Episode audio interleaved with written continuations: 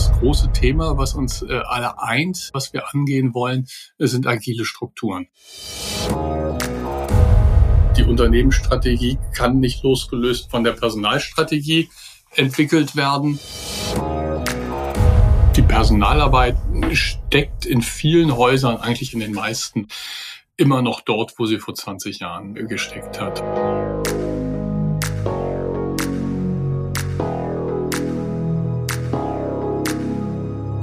Bauernfeind Inside Healthcare, der Podcast für die deutsche Gesundheitswirtschaft.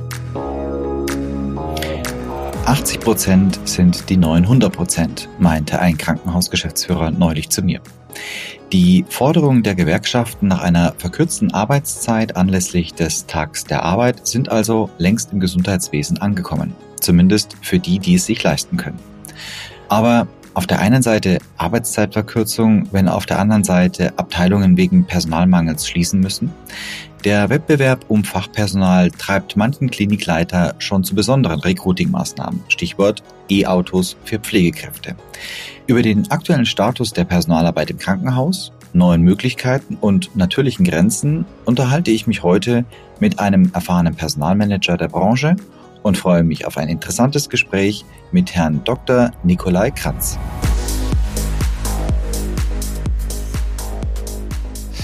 Ja, guten Tag, Herr Dr. Kranz.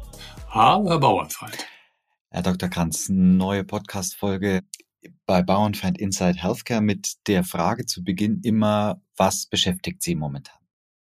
Ja, erstmal vielen Dank, dass Sie mich eingeladen haben jetzt zu dem Podcast. Da habe ich mich sehr drüber gefreut, auch für Ihr Interesse an diesen Themen. Was mich im Moment am meisten beschäftigt, äh, sind tatsächlich New Work Strategien. Das ist so ein Buzzword. Äh, was versteckt sich eigentlich hinter New Work? Da kann man alles Mögliche hinter verstehen. Ich bin mit verschiedenen Maximalversorgern da im Moment zu im Gespräch. Und das große Thema, was uns äh, alle eint, was wir angehen wollen, sind agile Strukturen. Ich glaube, da müssen wir eine ganze Menge machen, eine ganze Menge lernen, auch in den Krankenhäusern. Da liegen riesige Chancen, um dem Fachkräftemangel zu begegnen, um den Bedürfnissen der neuen Generation gerechter zu werden und am Ende dem Patienten gerechter zu werden und die Patienten besser zu versorgen. Das sind meine Hauptthemen im Moment. Wo sehen Sie denn im Bereich New Work ich würde mal sagen, so Quick Wins. Wir hatten ja eine eigene Folge zum Thema New Work hier schon mit dem David Ruben Tietz und der Vera mhm. Starker, wo wir das Ganze mal grundsätzlich aufgerollt haben. Und da gibt es ja viele verschiedene Ebenen. Der Herr Thies macht es ja in Eisenberg unter anderem, das ist eines seiner, seiner plakativsten Beispiele mit den Pflegestützpunkten, wo sehen Sie denn Quick Wins im Bereich New Work, um nicht so allzu sehr in den Kulturwandel gleich einsteigen zu müssen? Ich glaube, es ist tatsächlich schon ein Stück weit der Kulturwandel, äh, an den wir ran müssen. Aber das können wir natürlich auch im Kleinen machen. Also wir haben ja erste leuchtende Beispiele dafür. Selbststeuernde Organisationen. Es gibt ein Krankenhaus in Bayern, ich habe den Namen gerade vergessen, was äh, die erste selbststeuernde, sich selbst äh, steuernde Station Deutschlands äh, besetzen möchte. Und auch Stellen dafür ausgeschrieben hat. Da gab es natürlich auch gewisse Vorbereitungen, die erforderlich waren. Da sind auch neue Berufsbilder entstanden. Aber ich glaube schon, dass das Thema ein bisschen größer ist. New Work ist halt irgendwie schon ein Buzzword, hinter dem sich alles Mögliche äh, verbirgt. Aber wenn wir äh, den Umfragen nachkommen, die im Moment gemacht werden oder gemacht worden sind von der Hans-Böckler-Stiftung oder von vielen anderen, dann sehen wir ja, dass die Mitarbeiterzufriedenheit am ehesten steigt äh, tatsächlich durch agile Maßnahmen, durch Selbstbestimmtheit, durch Selbstverwirklichung, dass die Mitarbeiterinnen die Möglichkeit haben, ihre Arbeitsplätze, ihre Arbeitsbedingungen ein Stück weit mitzugestalten in den Grenzen, die im letztlich natürlich notwendig auch irgendwo hierarchischen medizinischen Ablauf möglich sind.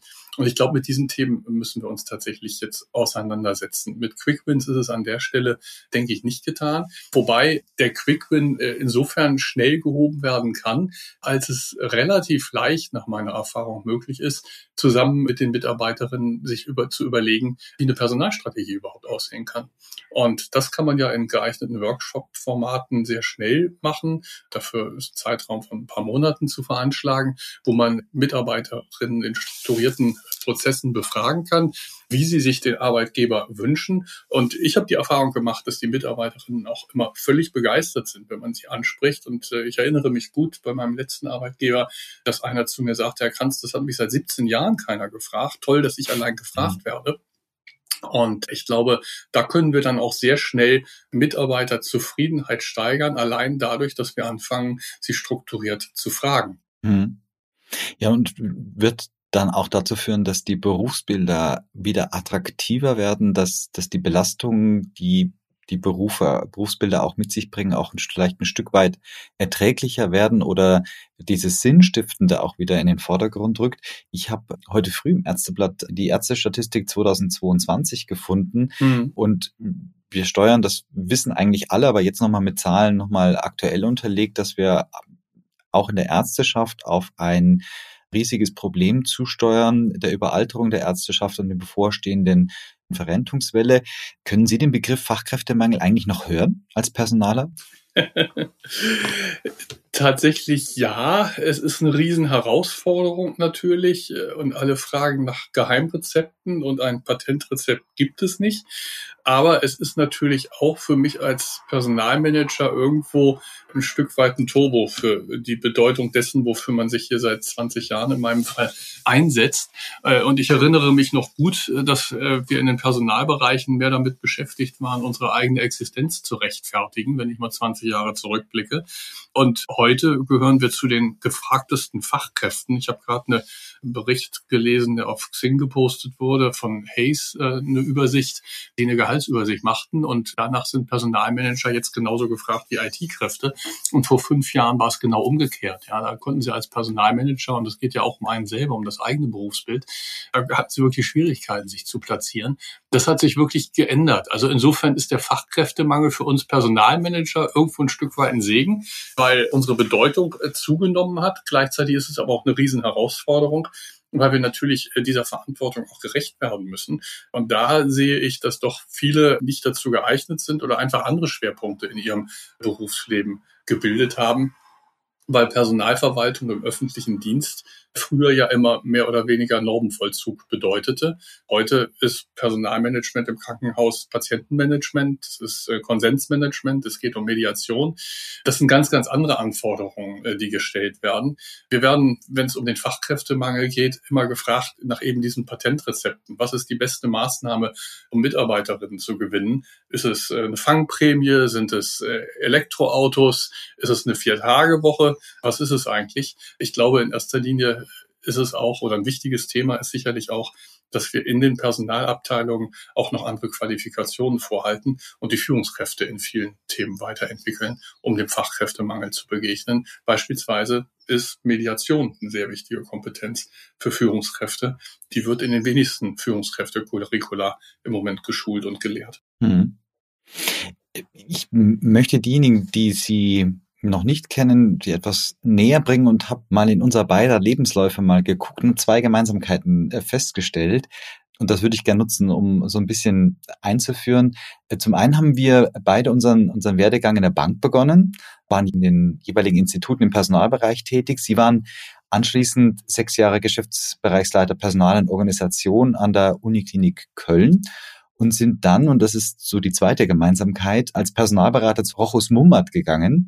Der Seitenwechsel hat sich dann bei Ihnen fortgesetzt. Sie waren kaufmännischer Leiter an der Uniklinik Essen, haben eine Personalvermittlungsagentur gegründet und zuletzt, und das hat durchaus für Aufsehen erregt, waren dann nicht nur Personalgeschäftsführer, sondern in dieser Funktion auch Vorsitzender der Geschäftsleitung am Klinikum Ingolstadt. Heute sind Sie Berater und Interimmanager für die Branche und ich würde entlang dieses kleinen Werdegangs mal meine nächsten Fragen anknüpfen vielleicht aus dem Branchenwechsel heraus, den wir beide ja hatten, von Bank zu Gesundheit. Was kann das Gesundheitswesen von der Personalarbeit der Banken lernen? Mhm.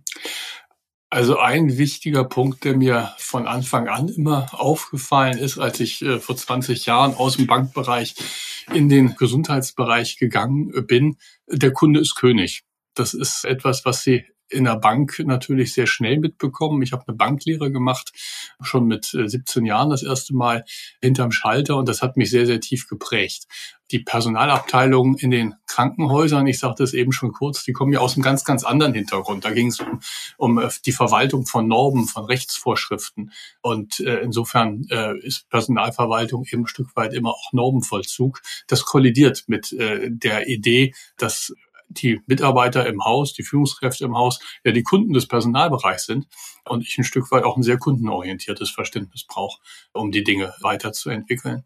Und ähm, das ist, glaube ich, etwas, was wir in den Krankenhäusern auch lernen können. Und wir haben ja große Projekte auch gehabt. Mitarbeiter sind geschult worden in äh, Serviceorientierung. Zusammen mit der Lufthansa gab es Projekte, zusammen mit Hotelbetrieben. Ich selber habe als Personalleiter angefangen, äh, Hotelkräfte einzustellen äh, für den Personalbereich, für den Service Point zum Beispiel, um äh, dem Personalbereich auch ein Stück weit ein anderes Gesicht dann zu geben, äh, was damals auch eine Erwartungshaltung auch äh, der Geschäftsführung war, um dem ent entgegenzukommen. Und ich glaube, dieses Thema ein bisschen vertriebsorientiert, kundenorientiert zu arbeiten, das sind Dinge, die wir aus den Dienstleistungsbereich und eben auch aus einer Bank gut lernen können, wenngleich die Banken ja heute in vielen Dingen ein Stück weit nicht mehr so angesehen sind als Arbeitgeber. Das war vor 20 Jahren deutlich noch anders. Das war vor der großen Finanzkrise 2008. Das war sicherlich ein Punkt, äh, dieses Thema Kundenorientierung, was wir lernen können. Was wir auch gelernt haben, äh, von den Banken weiß ich nicht, aber von, von vielen Branchen, ist, dass wir prozessorientiert äh, denken müssen in den Krankenhäusern. Wir haben die Personalbereiche ja auch sehr prozessorientiert untersucht. Auch heute, wenn ich in Personalbereiche gehe, auch als Interim Manager, schaue ich mir die Prozesse an. Das hat natürlich auch jetzt gewisse Grenzen. Also wir erleben durch die hohe Flut der Prozessaufnahmen gibt Krankenhäuser, die haben 1500 Prozesse dokumentiert. Erleben wir auch eine völlige Überregulierung, was die Generation Z auch insbesondere sehr, sehr nervt. Und das sind Themen, äh, wo wir, glaube ich, gut beraten sind, nicht zu viel von anderen Häusern zu lernen oder uns ein Stück weit auch weiterzuentwickeln. Aber in der Zeit, die ich jetzt erlebt habe, haben wir uns wirklich viele Jahre sehr intensiv mit den Prozessen beschäftigt. Und das habe ich konkret damals auch aus der Bank mitgebracht, weil ich selber dort auch große Prozessaufnahmen von Personalbereichen gemacht habe, mir die Einstellungsprozesse sehr genau angeguckt habe, andere Prozesse. Und das hatte ich damals dann auch auf die Personalbereiche übertragen. Vielleicht das als ein zweiter Punkt, was man lernen kann, wo wir aber heute ein bisschen vorsichtig sein müssen mit. Hm. Ich habe manchmal das Gefühl, dass das, der ganze Bereich Talentmanagement und Personalentwicklung noch eine andere Stellen, also einen anderen Stellenwert in der Bank hat. Ich kann mich erinnern, Ende der 90er Jahre, Anfang 2000er, als ich im Personalbereich äh, dort war, dass es ein eigenes äh, Talentcenter gab, dass Personalentwicklung sehr systematisch betrieben wurde. Finden Sie, dass das ein Bereich ist, der in den Krankenhäusern noch einen stärkeren Fokus bekommen sollte? Absolut. Da ist in den letzten Jahren ja Gott sei Dank einiges entstanden. Aber ich weiß, als ich in Köln 2004 bei der Uniklinik anfing, da gab es eine einzige Personalentwicklerin mhm. und das war schon was Besonderes. Wir haben dann den Bereich recht schnell ausgeweitet. Wir haben ein Führungskräfte-Curriculum zum Beispiel entwickelt.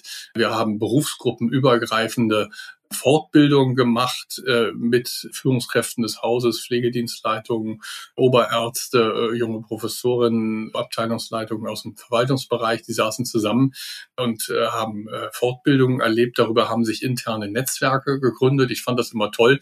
Schon nach dem zweiten Setting haben die sich alle geduzt, ja, was im Krankenhaus ja im medizinischen und Pflegebereich üblich ist. Aber mit der Verwaltung sich duzen, das ist ja immer so ein schwieriges Thema. Und ich fand das toll zu sehen, äh, wie in Köln, vielleicht liegt es auch am Rheinland, äh, da sehr schnell äh, eine, eine größere Nähe entstanden ist und Netzwerke äh, entstanden sind. Wir haben dann diese Führungskräfte Entwicklungsprogramme intensiviert. Das fand zweimal im Jahr dann statt, so dass wir irgendwann relativ viele Menschen dort durchgeschleust haben. Und solche Programme gibt es unverändert in vielen Häusern nicht. Und ich glaube, das ist extrem wichtige Maßnahme auch, um das sektorale Denken äh, zu überwinden. Und wir sprachen vorhin über, über New Work und Quick Win. Also das ist ein Quick Win. Da braucht man nicht viel Aufwand zu betreiben, weil man das auch mit eigenen Referenten machen kann. Man braucht nicht immer von draußen teure Berater, ich darf das sagen, zu holen, sondern äh, man kann auch das einfach mit, mit eigenen Leuten sehr gut machen. Und es hat mir auch großen Spaß gemacht, äh, selber mich da einzubringen, weil ich dadurch natürlich auch viel mehr Nähe zum Geschäft, zu den Menschen hatte, die dort gehandelt haben. Mhm. Jetzt haben Sie vorher von der gestiegenen Bedeutung äh, der Personaler im Krankenhaus berichtet und das wollte ich Sie unbedingt fragen. Das brennt mir schon eine ganze Weile unter den, unter den Nägeln. Sie waren ja in Ingolstadt eben als Personaler Vorsitzender der Geschäftsleitung. Also kein Arzt, auch kein Gesundheitsökonom, sondern ein Personaler. Soweit ich das mitbekommen habe, ein absolutes Novum. Können Sie uns nochmal mitnehmen, wie es zu diesem Experiment kam, wenn ich es mal so bezeichnen darf, und ob Sie es nochmal wagen würden oder auch anderen Trägern empfehlen würden, sowas zu tun? Also empfehlen würde ich es, wagen würde ich es vielleicht auch, wenn die Ausgangsvoraussetzungen stimmen. Das muss man sich sicherlich sehr genau anschauen. Die Motivation war ganz klar, dass das Thema Personal inzwischen das Thema Nummer eins ist für Krankenhäuser. Wir wissen alle inzwischen, die Unternehmensstrategie kann nicht losgelöst von der Personalstrategie entwickelt werden. Wir gehen so weit erst, gehen so weit, dass wir sagen, eigentlich brauchen wir erstmal eine Personalstrategie und die Unternehmensstrategie muss sich aus der Personalstrategie ableiten, weil das äh, Personal der Engpass ist und ein Krankenhaus als äh, personalgetriebenes Unternehmen engpassorientiert zu steuern ist. Ob man so weit gehen kann, weiß ich nicht. Die Unternehmensstrategie und die Personalstrategie auf jeden Fall bedingen sie einander, können nicht losgelöst äh, gesehen werden. Und insofern ist es ein konsequenter Schritt zu sagen, wenn ich ein Haus habe, in dem das Thema Personal eine hohe Bedeutung hat, dass man dann eben sagt, dass man den Personaler auch an die Spitze setzt als äh, Vorsitzender oder als Sprecher oder wie auch immer. Ich war tatsächlich Sprecher, ich war nicht Vorsitzender. Das heißt, ich mhm. war einer unter dreien. Mhm. Und ähm, das muss sehr genau im Team auch besprochen werden und überlegt werden, äh, ob sowas funktioniert. In Ingolstadt selber hatte das Thema eine gewisse Tradition, weil früher auch dort Personalmanagement immer ein sehr wichtiges Thema war. Und ähm, das war aber so äh, die, der Hintergrund und die Situation. Und deswegen, glaube ich, machen das, über, überlegen das im Moment äh, mehrere Träger. Sie haben recht, das war ein Präzedenzfall. Der nächste kommt, die barmherzigen Brüder Trier, großer Träger in Trier mit über 17.000 Mitarbeitern haben einen neuen Sprecher der Geschäftsführung ab September und das wird auch der Personalmanager des Hauses sein. Ja, das Beispiel Trier zeigt ja auch nochmal, dass die Personalabteilung auch oder die Personalarbeit auch hierarchisch höher aufgehängt wird. Wenn ich auf Organigramme schaue, ist der Personalleiter oftmals noch auf der dritten Ebene verortet, auch wenn sich das ändert. Wie ist so Ihr Eindruck, äh, Ihr Gefühl, was den Status der Personalarbeit in den Krankenhäusern generell angeht? Die Personalarbeit steckt in vielen Häusern, eigentlich in den meisten, und ich sehe ja viele durch meine Tätigkeit, immer noch dort, wo sie vor 20 Jahren äh, gesteckt hat. Das heißt, äh, an der Spitze stehen sehr qualifizierte Juristen sehr häufig, die dieses Thema Personalverwaltungsnormenvollzug, ein drittes Mal sage ich das jetzt, auch sehr, sehr gut im Griff haben aber eben auch ein Stück weit grenzwertig gefordert sind, weil sie plötzlich jetzt äh, äh, die besten Akquisiteure sein sollen und wissen sollen, wie man mit dem Fachkräftemangel umgeht. Dann äh, gibt es häufig Kollisionen mit den neuen Anforderungen der Geschäftsführung. Dann gibt es häufig die Idee, wir brauchen einen neuen Personalleiter. Ich finde das nur bedingt gerechtfertigt, weil die machen ihren Job gut äh, äh und haben ihr Thema auch gut im Griff.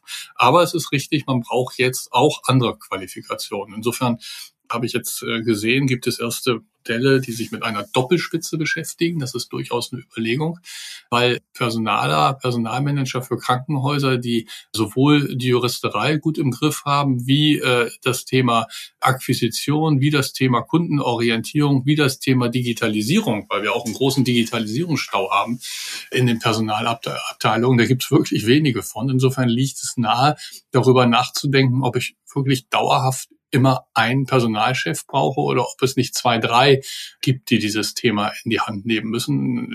Die Kompetenz, ob ich die nicht mehrfach besetzen muss, die Stelle, anstatt jetzt da die eierlegende Wollmilchsau ständig hinzusetzen. Der Stellenwert der Personalabteilung leitet sich natürlich auch ein Stück weit aus dem Organigramm ab. Äh, genau. Ich muss Personal nicht immer gleich zum Vorsitzenden oder Sprecher machen, um dem Thema einen hohen Stellenwert zu geben. Wenn wir uns andere Branchen anschauen oder wenn wir uns auch einfach nur die privatwirtschaftlich organisierten äh, Konzerne im Krankenhaus anschauen, dann ist das Thema Personal tatsächlich ja höher positioniert, äh, auf der Geschäftsführungsebene vertreten oder auf der nachgeordneten Ebene. Auch das ist ein Weg, dass man sagt, ich habe es nicht mehr auf der dritten Ebene, sondern es ist zumindest mit Bestandteil der Geschäftsleitung. Das sehe ich bei vielen Häusern, die das jetzt gerade verändern, ganz aktuell Klinikum Fürth zum Beispiel, die auch jetzt die Geschäftsleitungsebene unter dem neuen Vorstand hochkarätig äh, und nah angebunden auch besetzen. Da entsteht dann im Grunde eine Geschäftsleitung, die besteht aus fünf, sechs, sieben, acht Leuten. Da hat Personal seinen Sitz natürlich, da hat Finanzen seinen Sitz, äh, wie immer, aber eben auch IT und Bau und äh, dann die produktiven Faktoren. Äh, das ist ja die Terminierung, auf die man da gehen muss im medizinischen Bereich, im äh, pflegerischen Bereich, im ärztlichen Bereich, äh, sind dort gleichermaßen vertreten. Es muss nicht zwingend immer ein Arzt oder ein Kaufmann an der Spitze stehen. Ich brauche im Team der Geschäftsleitung einfach die Gesamtkompetenz. Da äh, ist es sicherlich gut, wenn das Thema Personal nicht mehr auf der dritten Ebene vertreten ist, sondern weiter nach oben kommt. Mhm. Wenn Sie jetzt als Interim Manager in ein Haus kommen und den Personalbereich anschauen sollen, mhm. bewerten sollen, wo schauen Sie als erstes hin? Das erste, was ich mir anschaue, waren bisher immer die Prozesse gewesen. Ich habe mir den Einstellungsprozess insbesondere angeguckt, weil da regelmäßig auch Quickwins zu heben sind. Und wenn Sie als Interim Manager in ein Haus gehen, dann geht es ja darum, in kurzer Zeit produktiv zu sein, weil man ja irgendwann auch wieder weg ist. Ich schaue mir jetzt inzwischen wesentlich mehr das Thema Kunden- und Serviceorientierung an. Wir hatten das vorhin schon, weil, glaube ich, äh, das Image des Personalbereichs an der Stelle häufig noch Potenzial hat. Nicht überall. Es gibt Personalbereiche, die sind super angesehen im Haus, super beliebt. Äh, da ist dieser, dieses Thema nicht so. Aber ähm, ich habe es häufiger erlebt, dass dort ein größerer Handlungsbedarf besteht. Hab dann zum Beispiel äh, zwei, drei Mal jetzt gesagt, so, wir müssen jetzt irgendwie sicherstellen, dass jeder Mitarbeiter im Haus innerhalb von 24 Stunden Rückmeldung bekommt auf seinen Anruf oder auf seine E-Mail, die er geschickt hat oder whatever, weil das ja nicht der Regelfall ist. Es wird immer wieder kritisiert, der Personalbereich ist nicht erreichbar, meine Anrufe gehen ins Leere, wo sind die denn überhaupt? Gerade in der Corona-Phase war es dann schwierig.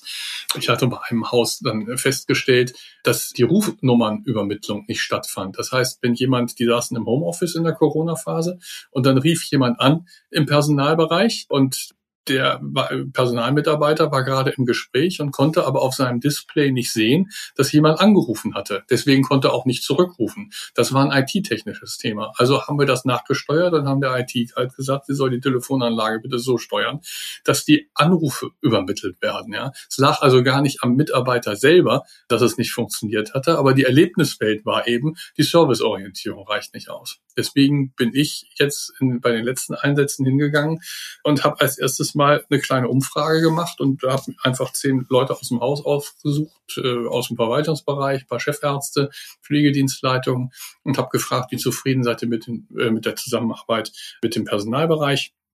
Gibt es irgendwelche Dinge, die kann man verbessern? Und da kam eben sehr schnell das Thema Service und dann kam das mit diesen, mit diesen fehlenden Rückrufen. Und das sind, glaube ich, Themen, wo man schnell hingucken kann, schnell ein Erfolgserlebnis erzielen kann. Das sind die Themen, die ich mir im Moment als erstes anschaue. Wir hatten vorher schon mal das Thema äh, E-Autos für, für Pflegekräfte. Ganz knappe Frage. Dauerhafter Anreiz oder kommt man damit im Recruiting eigentlich nur sehr schnell an die Grenzen? Thema ist ambivalent. Also wir haben das im, äh, in Bonn, ich lebe in Bonn, sehr intensiv bei Postbank, Telekom, äh, Deutsche Post. Hier fahren hunderte von Dienstwagen äh, in Bonn durch die Gegend und man kann das auch immer am Nummernschild sehen, ob das ein Dienstwagen ist oder nicht. Wenn der Wagen dann plötzlich mal nicht mehr vor der Tür steht, ähm, gibt es Fragezeichen in der Nachbarschaft. Und äh, insofern äh, erzeuge ich eine sehr hohe Mitarbeiterbindung dadurch, dass die Angst, irgendwann den Dienstwagen zu verlieren, mich sehr stark an den Arbeitgeber bindet. Das muss man mit berücksichtigen. Natürlich ist das äh, toll, wenn ich Sachleistungen in Gehalt umwandle. Da kann ich als Arbeitgeber mit äh, im Grunde der Hälfte des Aufwandes, Pi mal Daumen, denselben Effekt erzeugen beim Mitarbeiter wegen der steuerlichen und sozialversicherungsrechtlichen Optimierung äh, der Gehaltszahlung. Der Mitarbeiter freut sich natürlich, aber es ist eben auch ein sehr außenwirksames äh, Zeichen. Und die Kehrseite dessen muss man sich immer ein Stück weit bewusst sein. Das wird im Moment noch vergessen, weil wir jetzt ganz euphorisch mit diesen äh, Dienstwagenmodellen durch die Gegend ziehen. Und ähm, ich finde es auch äh, eine tolle Maßnahme die da geleistet wird. Aber wie gesagt, die Kehrseite muss man ein Stück weit berücksichtigen und dann natürlich auch den Verwaltungsaufwand, der enorm ist. Also die, die Konzerne hier in Bonn, die unterhalten ganze große Abteilungen, teils Tochtergesellschaften, um diese ganzen Autos zu administrieren. Das kann man heute nun an den Hersteller des Autos äh, auslagern, die das übernehmen, das Flottenmanagement. Aber das ist auch noch wieder ein großer Aufwand. Es erzeugt sehr viel Diskussion im Unternehmen und das ist eigentlich der Hauptpunkt, den ich sehe. Es weckt sehr viel Begehrlichkeiten. Es ist ein sehr außenwirksames Zeichen, wie gesagt. Und da frage ich mich natürlich als Mitarbeiter im Verwaltungsbereich oder auch als Arzt, warum bekomme ich das Auto denn nicht? Warum die Pflegekraft? Nun ist Vergütungspolitik nie gerecht und ich sage dazu immer Augen auf bei der Berufswahl und ich habe mich eben irgendwann mal entschieden, Pflegekraft oder Arzt oder was weiß ich zu sein und dadurch gibt's immer irgendwelche Dinge, die in den anderen Bereichen besser oder schlechter sind. Damit darf man dann nicht hadern. Aber dieses Thema Auto ist in Deutschland einfach hoch emotionalisiert und äh, es schafft Anreize, es setzt außenwirksame Zeichen.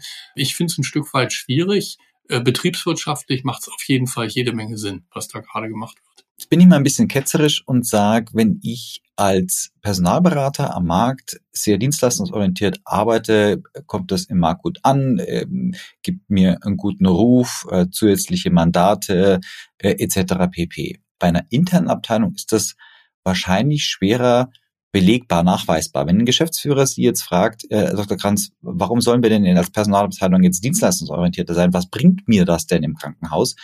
Was antworten Sie? Die Wertschätzung ist das Entscheidende. Der Mitarbeiter im Personalbereich ist ja Repräsentant des Arbeitgebers. Und je nachdem, wie der auftritt gegenüber den Mitarbeitern des Unternehmens, umso mehr oder weniger Wertschätzung wird dem Mitarbeiter entgegengebracht. Für den Mitarbeiter, für die Pflegekraft, den Arzt, äh, der sich an den Personalbereich wendet, ist das ja ein Ausnahmefall. Sie stehen ja nicht von morgens bis abends äh, im Kontakt mit dem Personalbereich, äh, so wie Sie im Krankenhaus von morgens bis abends als Pflegekraft mit Ihrer Pflegedienstleitung in Kontakt sind, sondern Sie sprechen den Personalbereich in einer Ausnahmesituation an. Und da geht es um Ihr Dienstleistungs- und Ihr Arbeitsverhältnis in seinen Grundfesten in aller Regel. Äh, wann, wann rufen Sie da an? Sie rufen an, wenn die Überstunden vielleicht nicht bezahlt wurden. Sie rufen an, sprechen den an, wenn Sie sich weiterentwickeln wollen. Haben sich lange überlegt, möchte ich eine Gehaltserhöhung einfordern? Ich bin fünf Jahre, hat sich nichts getan. Irgendwann gehen Sie so weit, dass Sie die Führungskraft ansprechen. Dann sprechen Sie vielleicht auch irgendwann mal den Personalbereich an. Es geht um Zeugnis, um Zwischenzeugnis vielleicht, weil der Vorgesetzte sich wechselt. Also es sind immer Ausnahmesituationen. Und äh, da tritt der Mitarbeiter im Personalbereich als Repräsentant des Arbeitgebers auf, wofür der Mitarbeiter, der operativ tätig ist, von morgens bis abends arbeitet. Jetzt komme ich mal von der juristischen Seite. Wir haben ja zwei Hauptleistungspflichten im Anstellungsverhältnis. Wir haben einmal die Arbeitspflicht und wir haben dann die Vergütungspflicht. Die stehen sich gegenüber. Die Arbeitspflicht erbringe ich als Mitarbeiter jeden Tag von morgens bis abends, dass ich mich mit meinem Arbeitgeber über die Vergütung austausche oder über andere Dinge im Anstellungsverhältnis. Das ist der Ausnahmefall. Und äh, da tritt eben der Mitarbeiter im Personalbereich als Repräsentant des Arbeitgebers in Erscheinung. Und da ist eine hohe Wertschätzung und Serviceorientierung wichtig. Und wenn dann der Mitarbeiter erlebt, dass der Personalbereich fünfmal nicht zurückgerufen hat, dann wird das als mangelnde Wertschätzung interpretiert. Und das ist auch ein Thema, wenn wir über Fachkräftemangel und Mitarbeiterbindung reden. Wie können wir das am besten erreichen? Und dann ist ähm, eben genau das, eine hohe Serviceorientierung, ein hohes Kundenverständnis im Personalbereich ein wichtiges Thema. Hm.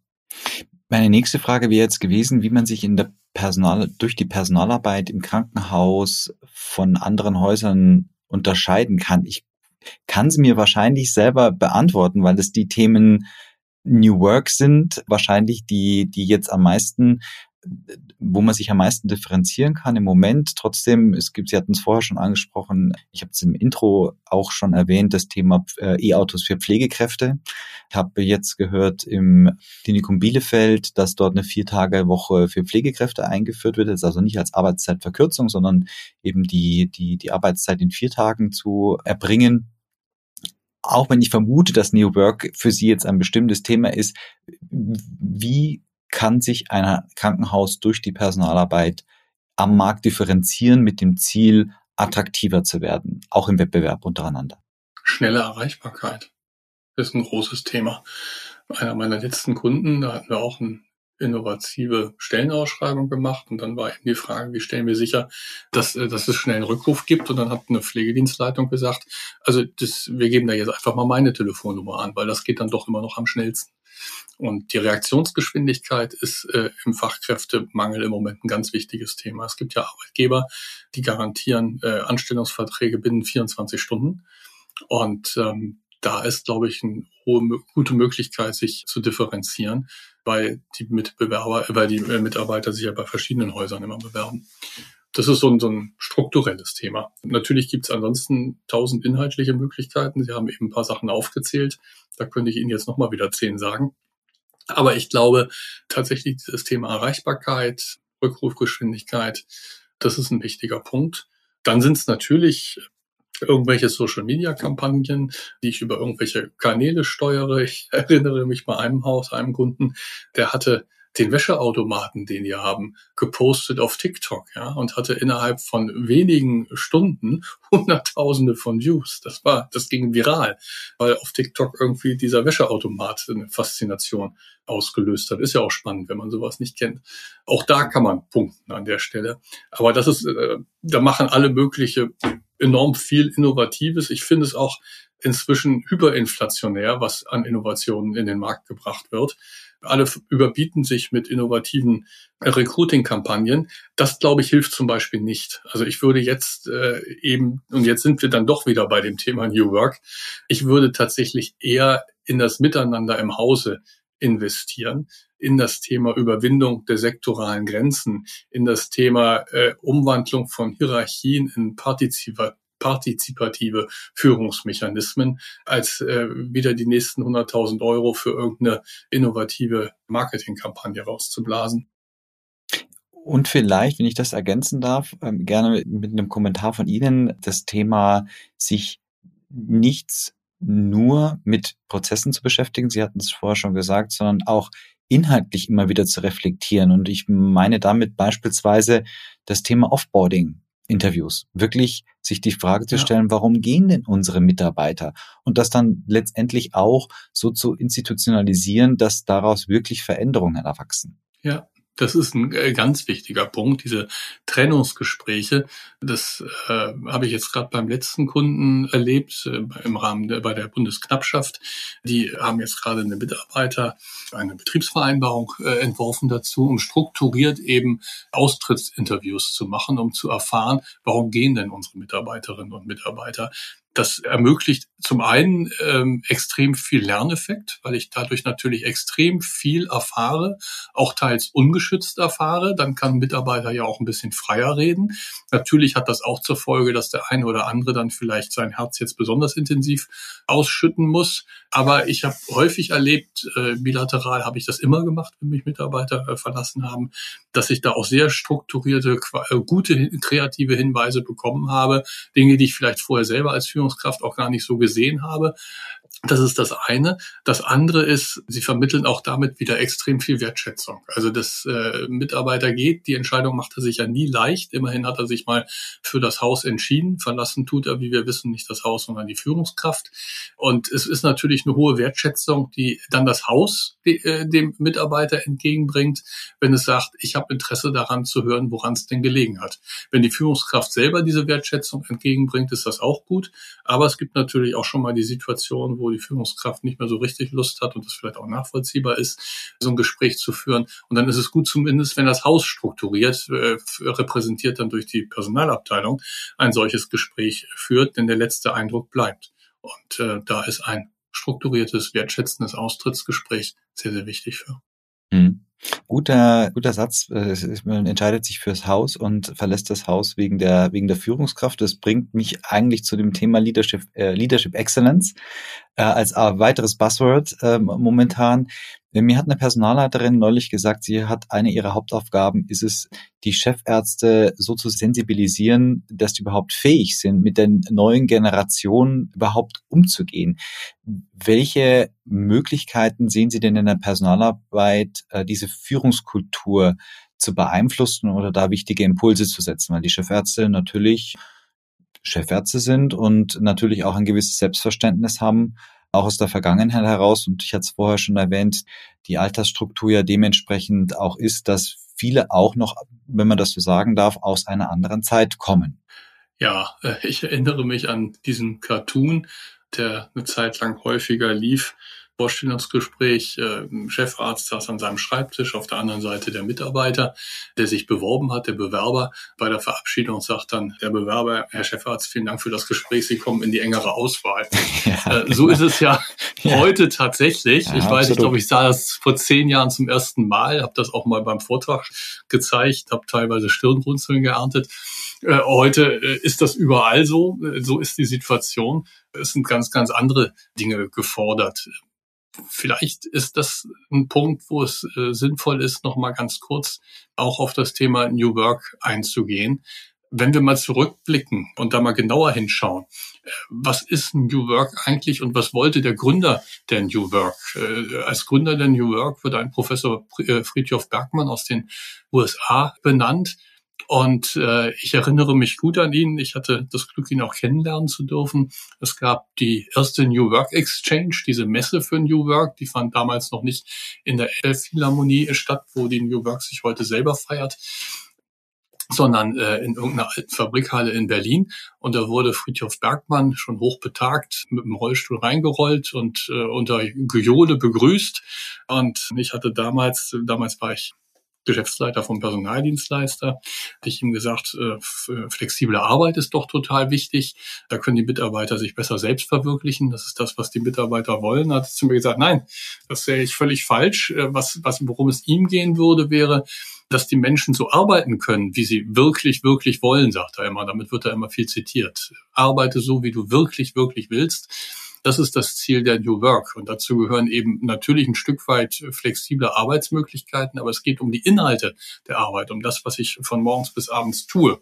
Und da sagte er eben, das Wichtigste an der Stelle ist eben dieses Thema selbstbestimmt, selbstverwirklichen, arbeiten, die Arbeitsbedingungen mitgestalten können, auf das Produkt Einfluss nehmen können, was man gestaltet. Natürlich sind die Apple-Mitarbeiter stolz auf ihr iPhone, wenn sie es mitgestalten können. Dieser Werkstolz ist das, was die, die Mitarbeiter äh, am meisten motiviert, hat er mir damals gesagt, ist heute das Ergebnis von vielen wissenschaftlichen Untersuchungen. Und äh, die Aufgabe von Führungskräften im Krankenhaus ist es den Mitarbeitern, das zu ermöglichen. Und wenn ich dann nicht das iPhone mitgestalten kann im Produktionsprozess in einem Krankenhaus, sondern wenn ich den Patienten gesund machen kann und möchte, dann muss ich die Möglichkeit haben, das auch sehr selbstständig und selbstverantwortlich machen zu können.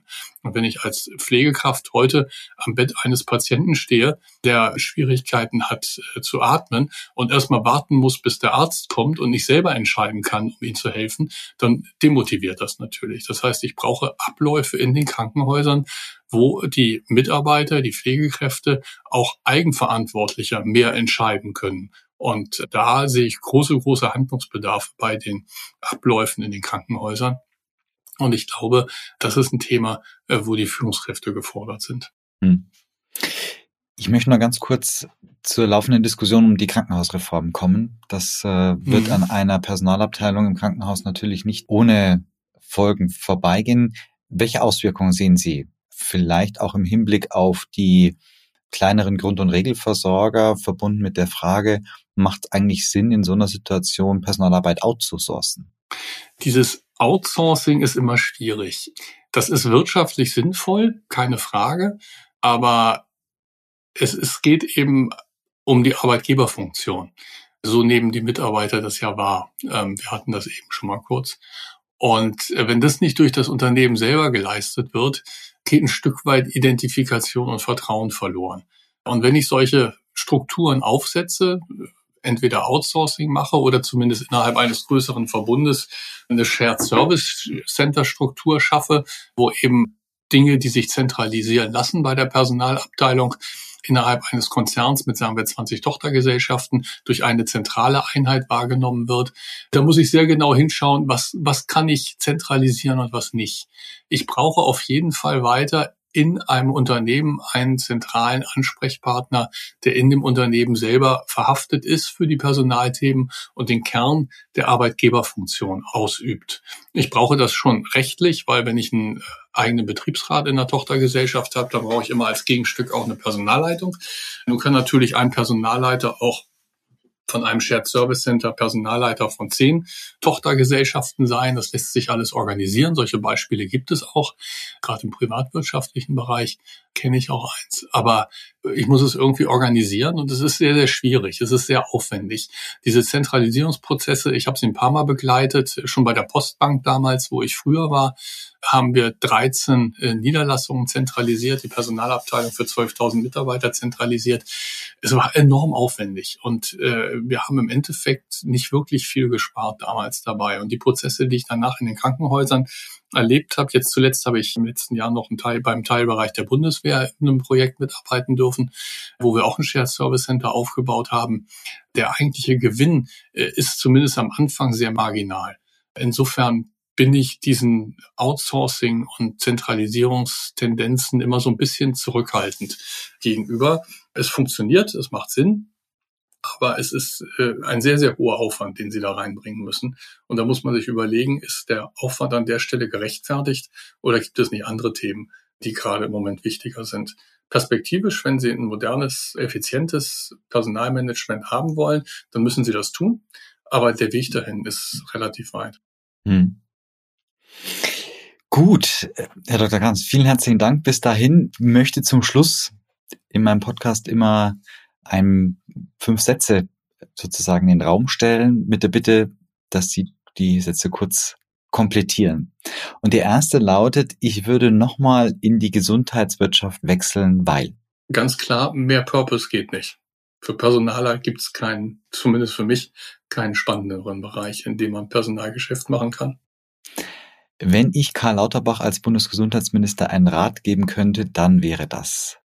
Bieten statt verbieten. Ich würde das Mitgestalten institutionalisieren. Ich würde zum Beispiel die Zeitarbeit nicht verbieten, weil Verbote sind immer kein guter Weg. Ganz konkret gab es gerade eine Umfrage, dass man 20.000 Mitarbeiter verlieren würde, wenn wir die Zeitarbeit verbieten. Das ist ein Beispiel dafür. Bieten statt verbieten oder gestalten statt verbieten. Das würde ich Karl Lauterbach empfehlen. Wenn ich mir die Gesundheitswirtschaft in 15 Jahren vorstelle, dann sehe ich. Das ist die Personalstrategie, die Unternehmensstrategie bestimmt, wie wir es vorhin schon mal hatten. Heute bestimmen die sich wechselweise, aber die Qualität und der Umfang der Patientenversorgung, die sind ja abhängig von der Menge und Qualifikation des verfügbaren Personals. Deswegen glaube ich, dass in der nächsten Zeit die Personalstrategie, die Unternehmensstrategie in der Gesundheitswirtschaft bestimmen wird. Beeindruckt hat mich im Krankenhaus die interdisziplinäre Arbeit meiner Uniklinik damals, als äh, eine Freundin von mir mit einer unbekannten Erkrankung in den Schockraum kam, innerhalb von wenigen Minuten sieben Disziplinen vertreten waren, die eine seltene Erkrankung diagnostizierten und damit tatsächlich ihr Leben gerettet haben. Und wenn ich mit zwei weiteren Menschen aus der Gesundheitswirtschaft mit dem Camper durch Nordschweden ziehen könnte, dann würde ich mitnehmen guten Rotwein. Der ist in Schweden zu teuer. Das war jetzt aber wahrscheinlich Nein, zwei nicht Ihre Frage. Das Menschen. war nicht gemeint, zwei ja, aber, Menschen. Aber Alkohol ist in der Tat teuer in Schweden. Das ist richtig. Ach, das ist so, das ist so. ich erinnere mich, wir waren mit den Hurtigruten mal da und da haben wir auch besser was mitgenommen vorher. Ja. Äh, nein, dann würde ich, dann würde ich einen großen Bus mieten, denn es gibt wirklich viele tolle Menschen mit tollen Ideen in der Gesundheitswirtschaft uns mangels an der Umsetzung. Insofern ist es, glaube ich, gut, wenn wir einen großen Bus mieten und zusammen dahin fahren und überlegen, wie wir die tollen Ideen noch umsetzen können. Und vorher in Dänemark einen Stopp machen und sich das Gesundheitssystem dort anzuschauen. Aber auch in Schweden gibt es ja ganz interessante Ansätze. Ja, ja, ja. Wunderbare Idee, genau. Danke.